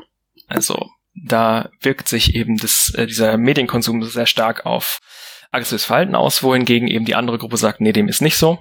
Und das ist wieder ein Punkt, wo man eigentlich sagen muss, da gibt es kein abschließendes Urteil. Also man muss sich immer so ein bisschen überlegen, um was geht es hier also? Also wir schauen uns hier aggressives Verhalten an und quasi wie schlimm finde ich dieses Verhalten. Also äh, wenn man sich eben vorstellt, wir würden jetzt hier nicht aggressives Verhalten vorhersagen, sondern eben sowas wie einfach nur aggressive Kognition, also tatsächlich aggressive Gedanken oder irgendwie sowas, aber noch keine Gewalthandlung, dann könnte man sagen, das ist ja nicht so schlimm, wenn so ein paar mehr Leute irgendwie aggressive Gedanken haben. Wohingegen man durchaus argumentieren kann, dass ein kleiner Anstieg bei Personen, die tatsächlich aggressives Verhalten zeigen, möglicherweise problematisch ist. Die anderen sagen eben, nee, der Anstieg ist aber auch bei diesem schlimmen Verhalten noch so gering, dass uns das eigentlich nicht so richtig interessiert. Es gibt dann immer so bei diesem, bei dieser Effektstärke, die wir uns hier angucken, die magische Grenze von 0,1. Also da wird immer so ein bisschen gesagt, alles, was da drüber ist, ist wenigstens irgendwie relevant. Und da muss man sagen, sind eben viele von diesen Meta-Analysen tatsächlich schon drüber. Wenn man aber diesen Effekt dieses gewalthaltigen Computerspielkonsums in Beziehung setzt zu anderen Effektgrößen auf aggressives Verhalten, dann sieht man, dass das durchaus relativ klein ist. Also wir haben beispielsweise den Effekt von so aggressiven Persönlichkeitseigenschaften, der ist deutlich höher als, als der von diesem gewalttätigen Medienkonsum. Oder eben auch sowas wie genetische Einflussvariablen ist auch deutlich höher. Interessanterweise ist der Effekt von sowas wie so schlimmen Kindheitserfahrungen, also Misshandlungserfahrungen in der Kindheit, der ist ganz ähnlich wie der von diesem gewalttätigen Medienkonsum. Die liegen beide so bei Punkt 1,5. Wenn man aber diese Effekte eben so ein bisschen miteinander vergleicht, dann sieht man eben, dass auf keinen Fall dieser Medienkonsum der alleinige Einflussfaktor auf aggressives Verhalten ist, sondern möglicherweise ein kleines Puzzleteil. Also lass mich das jetzt nochmal rekapitulieren. Jetzt haben da so viele Forscher, so viele Studien gemacht. Und dann sagt man, okay, aber die kochen ja alle ihr eigenes Süppchen. Da, da kommen wir irgendwie nicht der Wahrheit nicht näher, weil jeder irgendwie nur so ein kleines Stück der Wahrheit dort sich in seinem Suppentopf zusammenköchelt. Und dann macht man sich die Mühe und sagt, okay, jetzt schmeißen wir das alles zusammen. Das ist viel Aufwand, da muss viel gerechnet werden, da muss viel recherchiert werden. Das dauert, da sind viele Leute dran beteiligt. Und dann macht man so eine Meta-Analyse, so eine Mischsuppe. So, und mit dem Ziel dann irgendwie dann doch jetzt die Wahrheit dann mal wirklich auch zu erfassen, oder? Weil das ist ja das, was, was irgendwie jeder will. Man will eine, An eine Antwort auf diese Frage haben. Und also wenn ich das so höre, irgendwie mit diesem Forschungsprozess, und jetzt haben wir diese Meta-Analyse gemacht und jetzt haben wir immer noch nicht irgendwie die Wahrheit da. Äh, das macht mich richtig fuck, das macht mich richtig ein bisschen aggressiv, wenn ich das so höre. Also da sind wir ganz beim Thema. Wie kann denn das sein, dass die Wissenschaftler immer so abwägen und alles differenziert betrachten wollen und so? Das, das kann einen ja völlig kirre machen. Oder, also, geht euch das nicht genauso? ja, der Nikolas hat hier sein Provokateurshäubchen übergestreift und das Gefühl habe ich auch. bist jetzt sowieso ein kleiner Mephistopheles, möchte da uns jetzt hier die, die, die ForscherInnen so ein bisschen in die Mangel nehmen. Aber das ist natürlich ganz berechtigte Frage trotzdem so, ja. Die sollen sich mal auskäsen. ja, also das heißt, also was man daran sehen kann, ist, dass es eben kein so einfacher Prozess ist und vor allem keiner, wo man jetzt von Wahrheitsfindung sprechen kann. Da kommen wir, glaube ich, nicht hin. Also das ist vielleicht so ein Wunsch, ein Ideal, wo man gerne hin möchte. Aber in der Praxis lässt sich das nicht erreichen. Wir haben ja eher einen Zustand, wo wir jetzt diese zusammengeschüttete Suppe haben und jetzt kommen da die unterschiedlichen ForscherInnen nochmal an den Topf und jeder nimmt eine Kelle und der eine sagt, hm, ja, schmeckt nach Karotte und der andere sagt, Quatsch, es, es schmeckt nach Kartoffel. Genau, das, also das Problem ist ja, wie wir in der letzten Folge gesehen haben, die Frage, was überhaupt Aggression ist, ist erstmal keine einfache. Also da gibt es Unsicherheit. Dann gibt es Unsicherheit darüber, wie messe ich das überhaupt? Und genauso gibt es eben auch die Unsicherheit dabei, wie interpretiere ich am Ende dann eben den Effekt auf diese Aggression. Also manche sagen eben, wie ich eben gerade schon versucht habe zu erklären, Aggression ist so schlimm. Auch diese eigentlich relativ kleinen Effekte sind für uns relevant. Andere sagen, nee, die Effekte sind eben so klein. Und es gibt andere Sachen, die sind viel, viel einflussreicher. Lass uns doch bitte auf die Aspekte kontrollieren, die irgendwie tatsächlich große Effekte haben. Das sind so eigentlich die zwei Interpretationsrichtungen. Und dann kommt ja noch dazu, das wird dann oft außerhalb der Wissenschaft geführt, dass dann auch gesagt wird, aber was habt ihr denn eigentlich untersucht? Also wie habt ihr das denn überhaupt gemessen, diese Aggression? Jetzt kommen wir, glaube ich, wieder zu diesem Chili-Soßen-Beispiel. Kann man das denn überhaupt übertragen? Wenn ich da jemand mehr Chili in seine Suppe schütten will, kann ich denn daraus schließen, dass die Person auch bereit wäre, jemandem eins überzuziehen? Und ich glaube, das ist auch wirklich nochmal eine wichtige Frage, die wir uns hier stellen müssen, die wir natürlich auch nicht abschließend beantworten können, aber wir müssen im Hinterkopf behalten, was wird denn eigentlich untersucht? Also diese 0,15, die wir da vielleicht so als durchschnittlichen Effekt finden. Wie wurde denn da dieses aggressive Verhalten gemessen? Was hat man denn da für Möglichkeiten, wirklich Verhalten zu messen? Wir haben jetzt gehört, okay, wir können Fragebögen machen, wir können eine Selbsteinschätzung von den Leuten verlangen, wir können eine Fremdeinschätzung verlangen, da gibt's standardisierte Maße, die an einer Vielzahl von Menschen irgendwie ausprobiert wurden und gemittelt wurden, dass man weiß, okay, was ist hier so ein Durchschnittswert, das kann man alles machen. Aber wie messe ich denn in einem Labor wie messe ich denn da irgendwie aggressives Verhalten? Wir haben schon gehört, wir können nicht darauf warten, dass die Leute irgendwie auf sich einprügeln. Das wäre ethisch einfach nicht vertretbar. Wie kann man das denn gut machen? Also da musst du jetzt noch mal, du hast jetzt diese Chili-Soße erwähnt und ich glaube, wir haben das für die Zuhörer noch nicht genau ausbuchstabiert. Warum jetzt hier die Chili-Soße in der Tat ganz ohne Witz eine äh, relevante Rolle spielt in solchen in solchen Laborstudien. Ja, die, also die, die Chili-Soße ist gerade auch eben deshalb relevant, weil die Effekte, wenn man sich eben nur diese Experimentalstudien anguckt, nochmal deutlich höher sind. Also da liegen sie dann tatsächlich, also es sind, wenn wir uns nur darauf konzentrieren, dann sind sie eben oft deutlich über irgendwie Punkt zwei. Aber was macht denn die Chili-Soße im Labor jetzt da? also. Wie kommt also, die Soße ins Labor? Also die, äh, das tatsächliche Chili-Soßen-Experiment überlasse ich euch gleich, aber ähm, generell muss man sich ja eben die Frage stellen, wie kann ich im Labor, eben nachdem die Leute jetzt ihr Computerspiel gedattelt haben, irgendwie erfassen, ob die gerade aggressiver sind oder nicht. Und da gibt's eben ganz verschiedene Herangehensweisen. Einige sind eben deutlich veraltet. Das, was man in der letzten Zeit eigentlich am häufigsten macht, ist das sogenannte Taylor Aggression Paradigm oder auch Competitive Reaction Time Paradigm. Das klingt total fancy. Dabei ist so ein bisschen die Idee, dass in den meisten Fällen, also es gibt immer so leichte Abweichungen, das ist ein ganz eigenes Problem, aber es gibt immer so leichte Abweichungen. Die Versuchsperson, die ich mir angucken möchte, die sitzt irgendwie in so einem Warteraum und dann ist es eben oft so, dass eine fake andere Versuchsperson da irgendwie ankommt und die dann möglicherweise sogar noch mal irgendwie beleidigt. Warum auch immer, aus heiterem Himmel ist halt irgendwie ein Schauspieler und dann kommt auf einmal der Experimentator rein und sagt, okay, jetzt geht das Experiment los, komm mal bitte mit, du sollst hier gegen diese Person, die du eben gerade gesehen hast, die möglicherweise sogar gerade noch beleidigt hat, so ein Spiel spielen.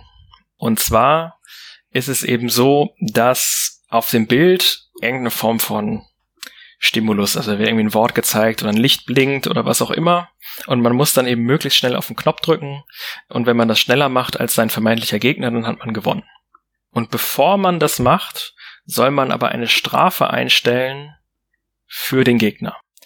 Und das waren früher in der Regel Stromschocks.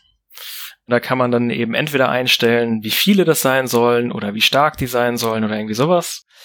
Okay. Ja, ja. Heutzutage sind es eher sogenannte Noise Blasts, also die Leute haben dann eben so Kopfhörer auf und dann kommt irgendwie ein Ton, der nicht so angenehm ist.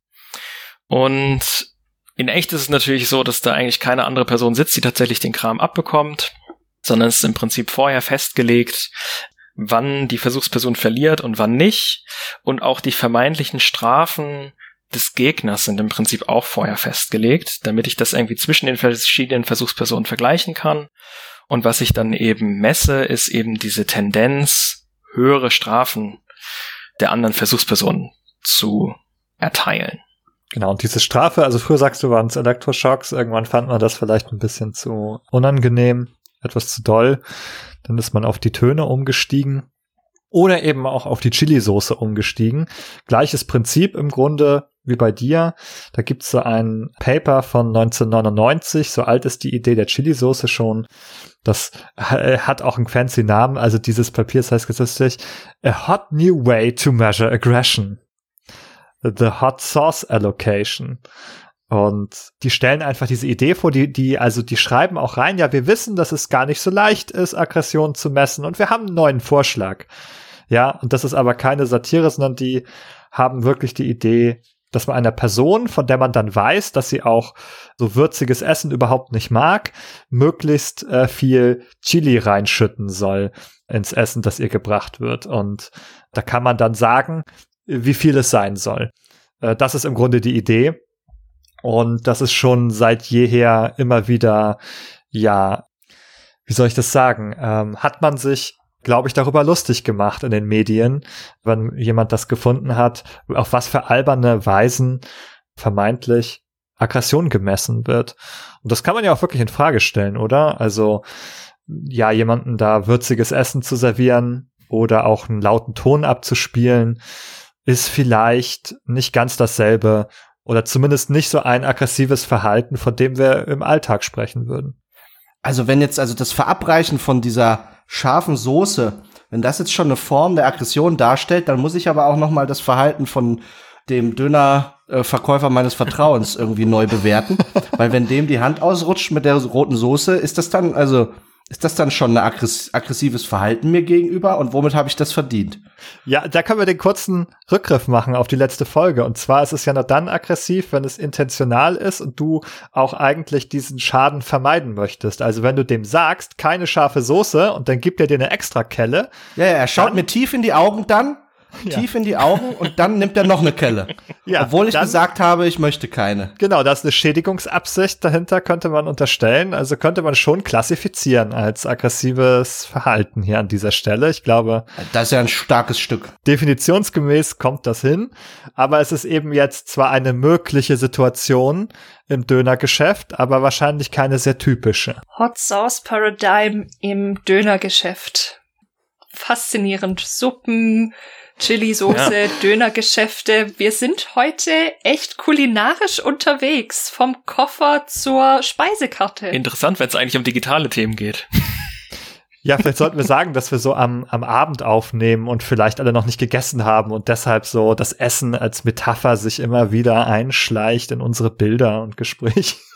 Wir sind nun mal auch Feinschmecker und wir schmecken uns halt heute en Detail durch dieses Thema durch das halt viele geschmackliche Facetten bereithält auch. Ja, und dass es wirklich dieses Hot Sauce Allocation Paradigm gibt, das ist natürlich auch noch mal einfach, also ein Geschenk. ein Geschenk für dieses Gespräch im Augenblick.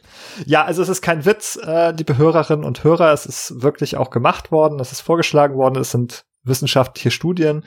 Ja, und sie sind natürlich auch kritisiert worden seitdem. Aber nicht nur diese Messung, auch die anderen, die wir kennengelernt haben, sind durchaus auch in Kritik, oder Merten? Genau, vielleicht noch ein kleiner Einschub. Diese Provokation, die ich eingangs erwähnt habe bei diesem Taylor Aggression Paradigm, ich bin mir ehrlich gesagt nicht mehr ganz sicher, ob das bei der klassischen Version mit dabei ist. Der ganze Rest ist aber so, wie ich es beschrieben habe.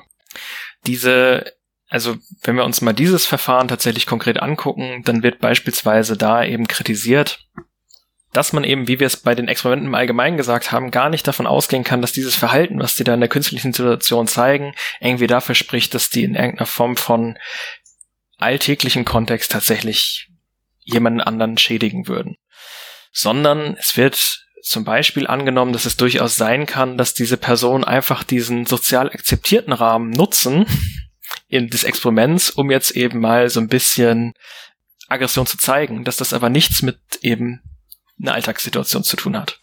Also wenn man mal, wenn es um Soße geht, dann haut man mal so richtig raus. Also gib ihm die lauten Töne, gib ihm die, die scharfe Soße. Aber das ist nicht mein normales Verhalten. Wenn es jetzt darum geht, jemandem irgendwie zu schlagen oder irgendwas Schlimmeres, dann würde das bei mir sich anders darstellen unter Umständen. Dazu kommt ja auch noch, dass, da haben wir jetzt auch noch gar nicht drüber gesprochen, wir ja meistens eine sehr spezielle Auswahl an ProbandInnen haben. Das sind sehr, sehr oft Psychologiestudierende, weil, also zumindest hier in Deutschland ist es so, dass viel der Forschung, die an den Unis stattfindet, eben mit, also die muss ja irgendwie finanziert werden, Leute, die da teilnehmen, müssen irgendwie entschädigt werden. Und es ist natürlich einfach dafür Studis zu nehmen. Und bei den Psychostudis ist es eben häufig so, dass sie innerhalb ihres Studiums eine bestimmte Anzahl an Versuchspersonenstunden ableisten müssen, also dass sie quasi kostenlos an Studien teilnehmen. Und da ist es eben oft so, das weiß ich aus, meiner, aus meinen eigenen Erfahrungen und auch wenn ich selbst Experimentatorin war und mit Teilnehmenden gesprochen habe, dass die oft auch sagen, ja, ja, mir ist klar, dass da an dem anderen Ende, egal um was es für ein Experiment jetzt konkret geht, mir ist klar, dass da keine Person sitzt und ich habe jetzt einfach Bock hier irgendwas anzugeben. Wenn man das danach abfragt, das ist klug, das zu machen, muss man die Person natürlich aussortieren, wird aber oft auch nicht gemacht. Und auch da muss man dann quasi vorsichtig sein in der Interpretation, weil es zumindest bei einem Teil der Personen eben auch sein kann, dass sie durchaus durchschaut haben, okay, wir sind hier in einem Experimentsetting, ich werde hier keine andere Person schädigen, auch nicht mit einem lauten Geräusch oder sowas. Ich mache jetzt hier einfach irgendwas und drehe das laut oder wie ihr schon gesagt habt, es ist ein sozial akzeptabler Rahmen, hier sowas mal auszuprobieren. Also auch da muss man immer vorsichtig sein eben durch dieses Experimentsetting. Aber das, was du angesprochen hast, das ist ja, sagen wir mal, durchaus ein Problem. Es gibt ja sogar kritische Stimmen, die sagen, okay, psychologische Forschung ist eigentlich keine Forschung am Menschen allgemein, sondern es ist eine Forschung am Psychologiestudenten.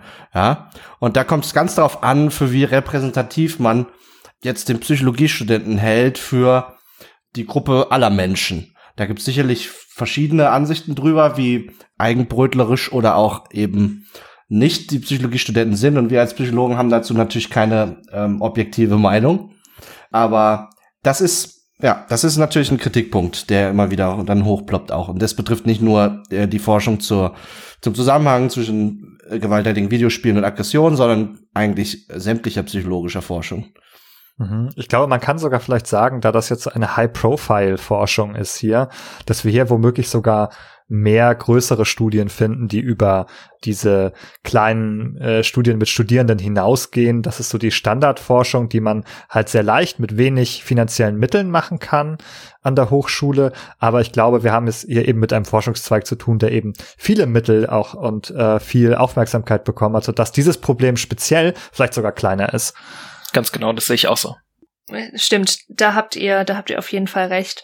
Was aber wahrscheinlich auch mit eine Rolle spielt, was zumindest auch immer wieder in Studien diskutiert wird oder in den Kommentaren dazu, ist eben die Tatsache, wie die Personen akquiriert wurden. Also oft ist es so auch wahrscheinlich wieder eher bei den kleineren Studien, aber dass da Menschen mitmachen, die natürlich schon in irgendeiner Weise videospielaffin sind. Und auch da können wir uns wieder die Frage stellen, hm, was sagt das denn aus? Also ist es repräsentativ für alle? Wollen wir hier was Repräsentatives für alle, für, also für die gesamte Bevölkerung? Oder interessiert uns ja vielleicht auch wirklich genau diese Menschen, die sowieso schon affin sind?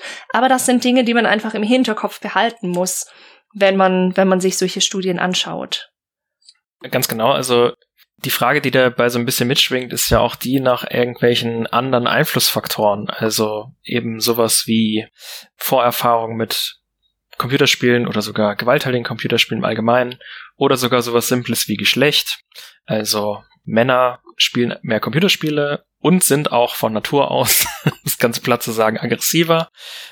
Wenn ich das jetzt eben im Prinzip nicht berücksichtige, könnte es eben sein, dass ich einen ähm, falschen Schluss darüber ziehe, dass eben mehr Videospielkonsum zu, zu mehr Aggression führt.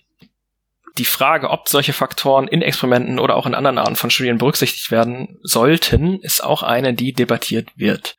Man sieht ganz allgemein, wenn ich solche Aspekte mit statistisch mit einfließen lasse bei der Berechnung dieser Effekte, dann werden die Effekte generell kleiner. Da kann man eben auch sowas berücksichtigen wie zum Beispiel aggressive Persönlichkeitstendenzen.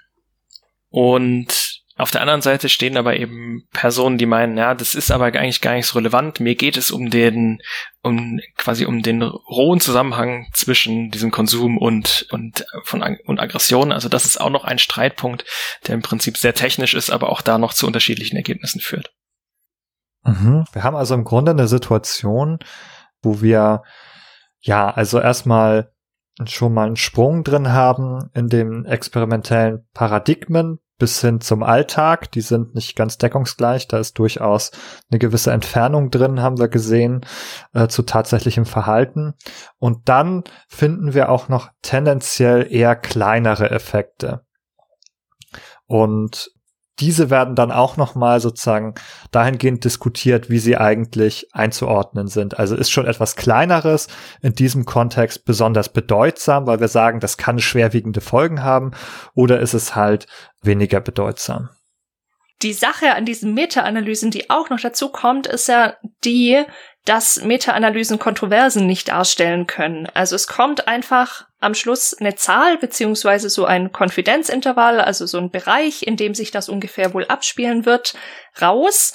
Aber daraus kann ich, wenn ich diese eine Zahl habe, dann gar nicht mehr sehen, ob jetzt alle Studien in eine Richtung gezeigt haben oder ob es Studien gibt, die gar nichts gefunden haben und andere, die starke Effekte gefunden haben, sondern wir haben halt wirklich nur ein Mittel schlussendlich. Heißt, diese Meta-Analysen bilden auch gar nicht die gesamte Landschaft ab, die es gibt, sondern kondensieren das eben auf einen Wert oder auf mehrere Werte runter. Ganz richtig. Also das, was am Ende immer steht, ist eben so ein mittlerer Effekt in der Regel. Und das ist eben auch das, was meistens dann eben in die Medien sickert sozusagen oder die Interpretation dieses Effekts.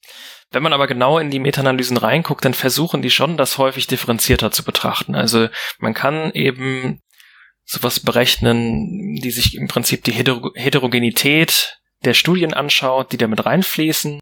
Und wenn man da eben sieht, oh Mensch, die sind halt total unterschiedlich, dann ist das immer ein Hinweis darauf, dass es irgendwelche Faktoren gibt, die eben irgendwelche Subgruppen von Studien aufzeigen. Das könnte eben sowas sein wie ein verschiedenes, also verschiedene Forschungsdesigns. Also wenn ich einfach Experimentalstudien, Korrelationsstudien, Längsschnittstudien in einen Topf schmeiße, dann kriege ich da irgendeinen mittleren Effekt am Ende raus, aber die sind halt sehr heterogen. Deswegen lohnt es sich vielleicht eben Meta-Analysen getrennt zu bestimmen für Experimentalstudien, Korrelationsstudien, Längsschnittstudien. Was anderes könnte eben sein, was man auch machen kann, ist eben die Studienqualität zu berücksichtigen. Also dann werden, wird eben geschaut, führen Studien mit einer höheren Qualität beispielsweise zu einem niedrigeren Effekt. Das ist was, was der Ferguson immer postuliert und was er auch ganz gut zeigen kann.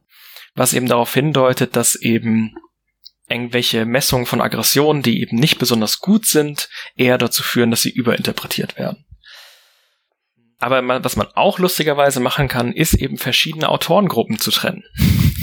Es gibt's auch in einer Meta-Analyse, die dann eben geguckt haben, unterscheiden sich denn jetzt eben diese, diese Anderson-Gruppe und die Ferguson-Gruppe deutlich voneinander. Und natürlich tun sie das, aber das kann eben auch dazu führen, dass ich irgendwie dann so eine starke Heterogenität in den Studien drin habe. Also das wird in den Meta-Analysen zum Teil sehr detailliert berücksichtigt, ist aber meistens eben nicht das, was am Ende in die Öffentlichkeit sickert sozusagen.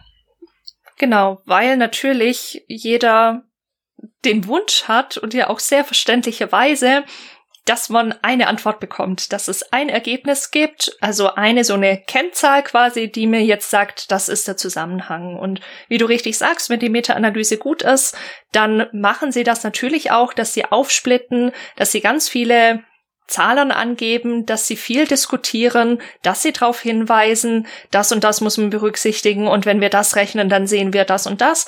Aber wie du auch richtig sagst, das ist eben das, was dann nicht mehr in der Wissenschaftskommunikation leider meistens durchkommt. Und das, das ist sehr schade. Also auch an euch da draußen, wenn ihr sowas lest, wo dann quasi eine einfache Antwort drinsteht, könnt ihr zu mindestens 99 Prozent sicher sein, dass die Wahrheit sehr, sehr viel komplexer ist. Und wenn ihr irgendeine Chance habt, rauszufinden, was das für eine Studie ist und irgendwie Zugriff darauf habt, schaut einfach mal drüber, selbst wenn ihr nicht alles versteht, ihr müsst die Zahlen nicht verstehen, schaut zumindest in die Diskussion rein.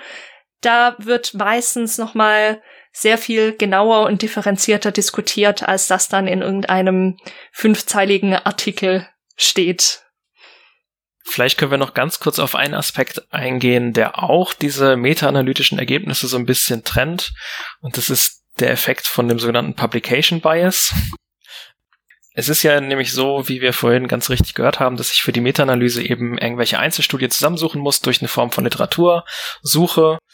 Und wenn ich das eben über veröffentlichte Fachzeitschriftenartikel mache, dann gibt es den interessanten Effekt, dass ich eben diejenigen Untersuchungen nicht mit habe, die eben nicht veröffentlicht worden sind, logischerweise.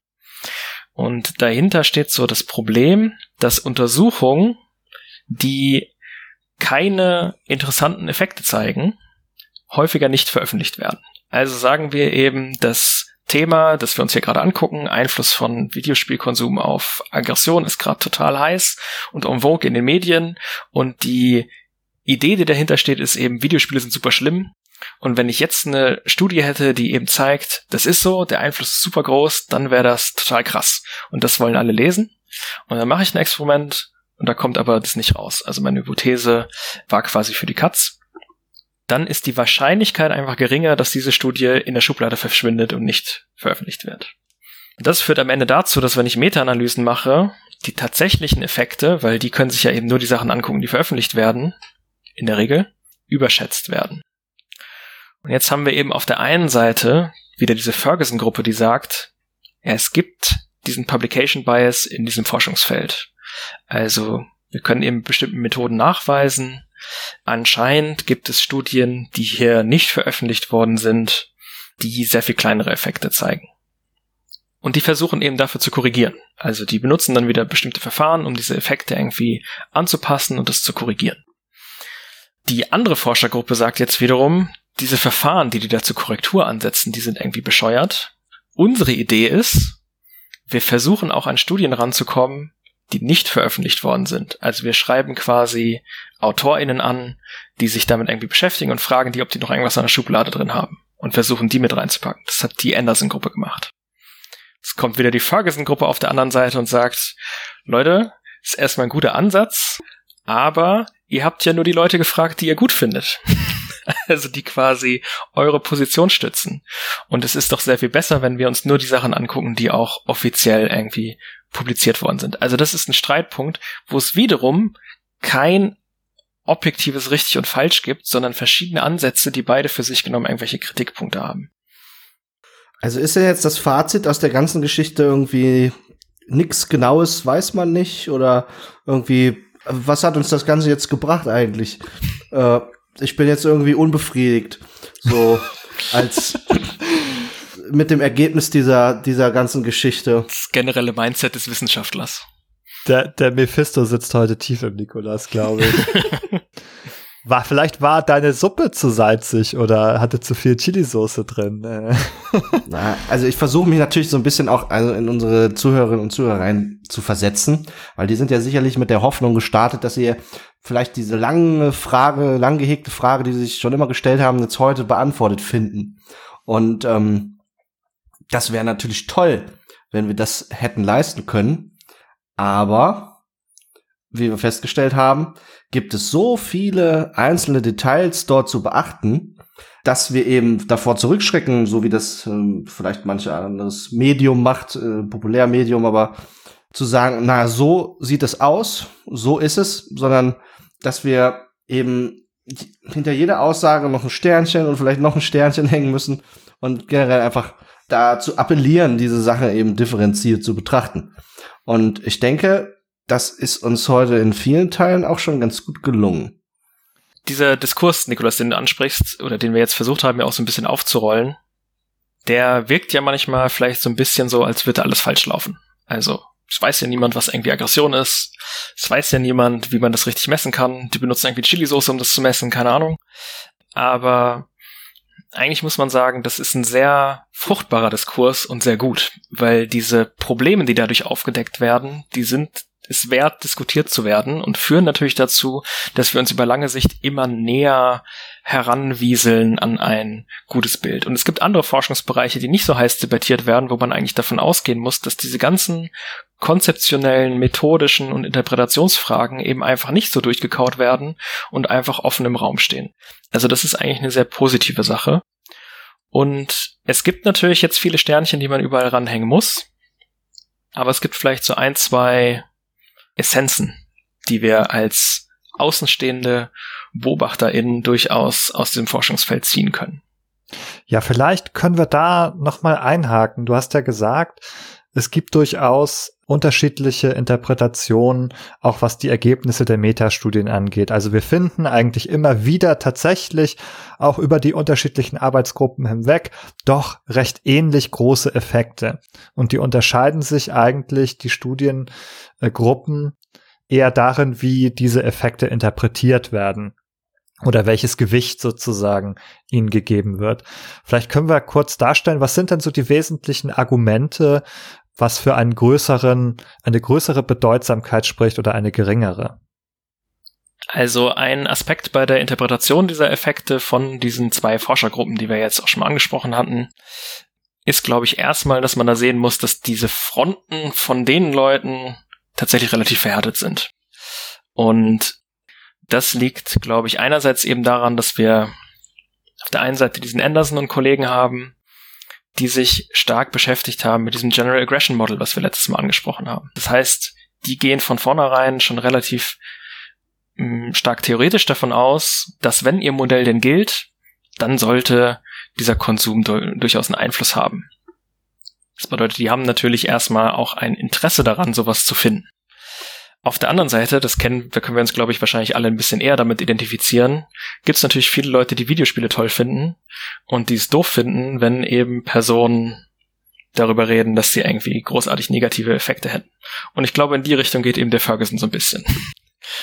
Dadurch sind natürlich diese zwei Extrempositionen einfach nicht so objektiv, wie sie sein sollten. Aber für uns als Außenstehende ist natürlich, glaube ich, möglich, da ein bisschen wertfreier drauf zu gucken, vielleicht. Wie ich vorhin ja schon so ein bisschen angedeutet hatte, ist jetzt der Punkt von dem Anderson vor allem, dass wir diese Effekte stabil in verschiedenen Studien finden. Also wir finden sie eben in den experimentellen Studien, in den Korrelationsstudien, in den längsten Studien, was wir jetzt eben ein bisschen ausgeklammert haben. Wir finden sie eben auch auf aggressives Verhalten, auf diese aggressiven Kognitionen, auf den äh, Affekt und auf Arousal und sowas alles. Also das ist seiner Meinung nach eben sehr stabil und ist deswegen was, was wir auch irgendwie politisch, gesellschaftlich angehen sollten, um es zu verhindern, weil auch wenn die Effekte eben nur so relativ klein sind, führen sie doch dazu, dass wir mehr Gewalthandlungen, mehr aggressive Verhaltensweisen erzeugen, seiner Meinung nach. Hm, auf der anderen Seite steht eben der Ferguson, der interessanterweise auch immer oder häufig zu Beginn seiner Argumentation so ein bisschen damit einleitet, dass er sagt, wir haben in den letzten Jahrzehnten einen super starken Anstieg an Videospielkonsum und auch gewalthaltige Medien, Videospielkonsum gesehen, aber auch einen sehr starken Rückgang von Jugendkriminalität. Und zwar eigentlich in den meisten westlichen Kulturen. Hm, da gibt es sogar Effektstärken, also der Zusammenhang zwischen diesen Videospielverkäufen und den äh, Jugendkriminalitätsraten oder Jugendgewaltraten liegt so über minus Punkt neun. Äh, also das sind deutlich, deutliche Zusammenhänge. Das ist aber natürlich was, was man Scheinkorrelation nennt, vermutlich. Also die bedingen sich natürlich nicht direkt gegenseitig, aber es spricht so ein bisschen dagegen, dass dieser Videospielkonsum irgendwie direkt mit Gewalthandlungen verknüpft ist.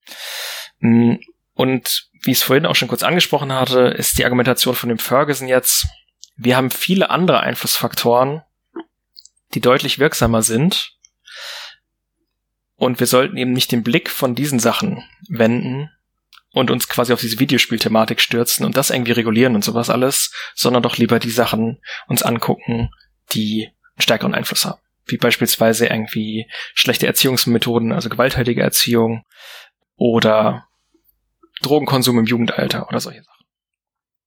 Ja, das sind jetzt die beiden wesentlichen Standpunkte gewesen. Und die Frage ist natürlich trotzdem, was können wir, wenn wir die beide noch zusammennehmen, eigentlich daraus mitnehmen?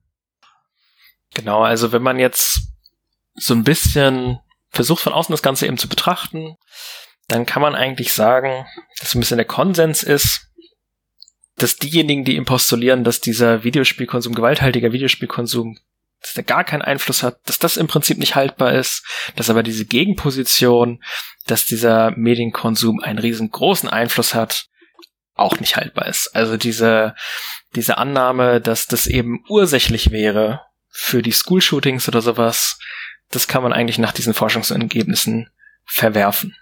Und wie man es vielleicht so ein bisschen konzeptualisieren kann, ist interessanterweise eben auch im Rahmen von diesem General Aggression Model relativ gut vorgesehen, denn auch da ist es ja eben so, dass eigentlich davon ausgegangen wird, dass es nicht nur einen Einfluss gibt auf aggressives Verhalten, sondern dass eben auch genetische Komponenten oder irgendwelche Vorerfahrungen im Rahmen der Erziehung und sowas alles sich alle auf eine spezifische Person in einer spezifischen Situation auswirken und dann dazu führen, dass es mit einer höheren oder niedrigeren Wahrscheinlichkeit irgendwie zu aggressivem Verhalten kommt. Und dieser Medienkonsum, der ist jetzt eben nur ein Puzzleteil in diesem gesamten Konstrukt und quasi ein sogenannter Risikofaktor, der sich eben mit einem relativ kleinen Anteil daran beteiligt, ob die Wahrscheinlichkeit steigt, dass eine bestimmte Person aggressives Verhalten begeht oder eben nicht.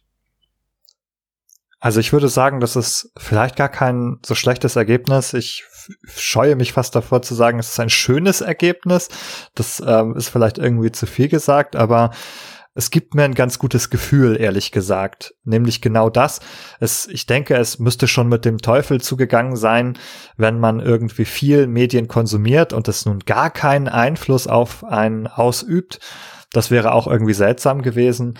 Gleichzeitig wäre es ähnlich seltsam gewesen, wenn es so einen starken Einfluss auf mich ausüben würde oder auf uns alle, dass wir dann quasi sozusagen gar nicht uns dagegen erwehren können, dass uns dort sozusagen die Aggression quasi vom Gamepad über die Daumen in, in den Körper geleitet wird oder sowas, sondern dass wir hier ein differenzierteres Bild haben, wo wir sagen können, ja, es hat, es gibt Effekte, natürlich, natürlich hat etwas, das ich, das ich tue, das, was ich erlebe, womit ich meinen Alltag fülle, auch einen Effekt auf mich und er kann auch mitunter negativ sein. Aber es ist andererseits in dieser Debatte, in dieser großen Frage nur ein, nur ein Baustein und dann auch noch ein relativ kleiner Baustein. Genau, also praktisch bedeutet das eben, man kann eigentlich nicht davon ausgehen, dass Leute nur wegen Videospielen aggressives Verhalten zeigen. Ja, könnte man sagen, also es könnte vielleicht mal ein Tropfen auf den, in das Fass sein, das dann zum Überlaufen kommt. Ganz genau, aber man muss auch noch dazu sagen, dass dieses Forschungsfeld natürlich noch nicht ausgeschöpft ist. Es gibt noch viele Fragen, die da offen sind. Beispielsweise gibt es eben einige AutorInnen, die der Meinung sind, es ist eben eher der unkontrollierte Konsum und nicht der Gewaltgehalt der Spiele, die tatsächlich ein Thema sind. Und der andere Aspekt, den wir ja auch schon angesprochen haben, ist dieser kausale Zusammenhang, die kausale Richtung. Auch da gibt es zum Beispiel Befunde, wie wir vorhin schon gesagt haben, dass im Prinzip beide Wirkrichtungen, also Medienkonsum auf Aggression und auch ag also aggressive Persönlichkeitstendenzen auf Medienkonsum, beide Wege finden wir irgendwie in der Empirie. Das bedeutet also, die genauen Pfade und auch viele Fragen sind noch offen, aber ich glaube, wir können eben festhalten, kleinen Einfluss gibt es im, aber der eben nicht besonders groß ist im Vergleich zu ganz vielen anderen Einflüssen. Da dann auch nochmal ergänzend sind ja auch noch solche spannenden Forschungsfelder, finde ich, wo ich auch selber sehr neugierig bin, was die nächsten Jahre passieren wird, die zum Beispiel versuchen rauszufinden, ob es tatsächlich um die Gewalthandlungen als solche geht oder ob solche Dinge wie Frustration oder das Pacing oder der Schwierigkeitsgrad von den Spielern eigentlich der Haupteinfluss ist. Da gibt's bisher einfach nur sehr, sehr wenige Studien, die das wirklich untersuchen oder das gut kontrollieren. Und auch das sind so Forschungsfelder, in denen noch ganz, ganz viel passieren kann. Also wir sind wirklich noch an keinem Punkt, dass wir abschließend schon ein Urteil fällen können. Ich glaube allerdings, wir können abschließend sagen, dass wir eine ganze Menge aus der Betrachtung dieser Studien gelernt haben, dass wir ein etwas differenzierteres Bild gewonnen haben und dass wir auch dankbar sein können, dass es so viel geforscht wurde, dass es der Qualität der Forschung insgesamt gut getan hat. Auch wenn es dadurch sehr, sehr komplex geworden ist, haben wir dadurch auch ein schon, schon ein sehr gutes Bild insgesamt gewonnen. Und ich denke, dafür können wir auch dankbar sein. Und wofür wir auch dankbar sein können, ist selbstverständlich die wunderbare Mitarbeit von Merten Neumann, der uns hier zwei Folgen lang zur Seite gestanden hat für dieses große Thema. Nochmal ganz, ganz großes Dankeschön an dich, Merten. Ja, vielen Dank nochmal für die Einladung. Es hat sehr viel Spaß gemacht und ich hoffe eben, dass, dass, dass wir das Thema ein bisschen wenigstens den Leuten näher bringen konnten. Und um nochmal unser Suppenbild aufzugreifen oder unser Kochbild im Allgemeinen, glaube ich, dass wir heute auch sagen können, dass viele Köche nicht immer den Brei verderben. Du warst dann natürlich nochmal ein, eine große fachliche Bereicherung. Vielen Dank. Genau. Und wenn ihr da draußen auch zu weiteren Köchinnen und Köchen dieser Suppe werden wollt, dann besucht uns doch auf unserem Discord, diskutiert mit über diese Folge und andere Folgen, schreibt uns einen Kommentar auf der Website oder geht auf iTunes, lasst ein Abo da, abonniert uns auch bei Spotify, gebt uns positive Bewertungen, wo immer es möglich ist. Das hilft uns in den Stores und Apps sichtbar zu bleiben.